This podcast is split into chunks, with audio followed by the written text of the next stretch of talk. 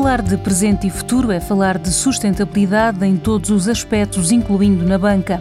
Ricardo Figueiredo de Carvalho, do Departamento Comercial Internacional do Novo Banco, explica o que é o financiamento sustentável. O financiamento sustentável refere, na prática, ao esforço conjunto do sistema financeiro para causar um impacto positivo na economia e na sociedade, financiando iniciativas que respeitem o meio ambiente e contribuam para o combate às alterações climáticas.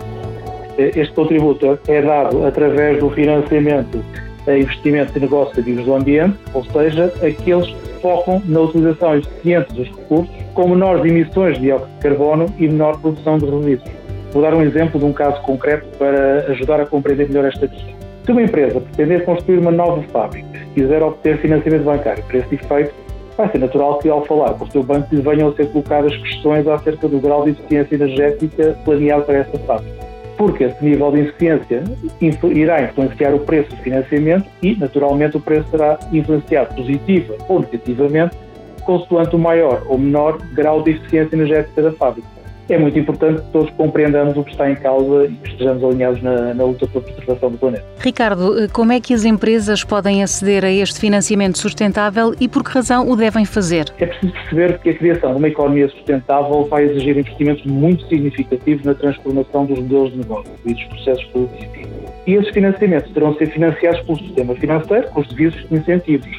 Mas esta mudança de paradigma é fundamental, porque se trata de uma questão de sobrevivência o ambiente está gravemente ameaçado pelas alterações climáticas e, por isso, é necessário e urgente controlar o aumento da temperatura média mundial.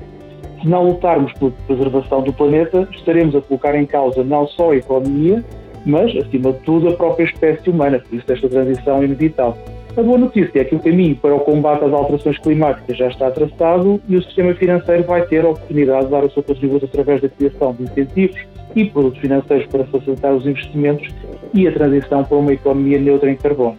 Está, aliás, previsto no primeiro semestre de 2021 Portugal começa a receber fundos europeus para apoiar a retoma do crescimento económico no âmbito do Plano de Recuperação Europeu.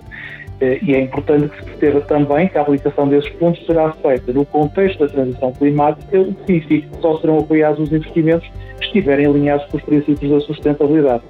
Do ponto de vista das empresas, a transição vai se traduzir em imensas oportunidades, nomeadamente em termos de negócio, mas também será uma enorme ameaça para aquelas que não se adaptarem, pois quer os reguladores, quer os consumidores irão penalizar.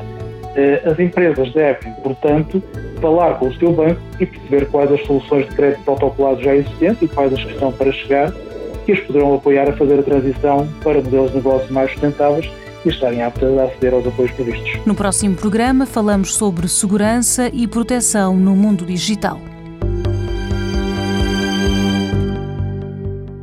Um programa da TSF e do Novo Banco que dá respostas que abrem portas.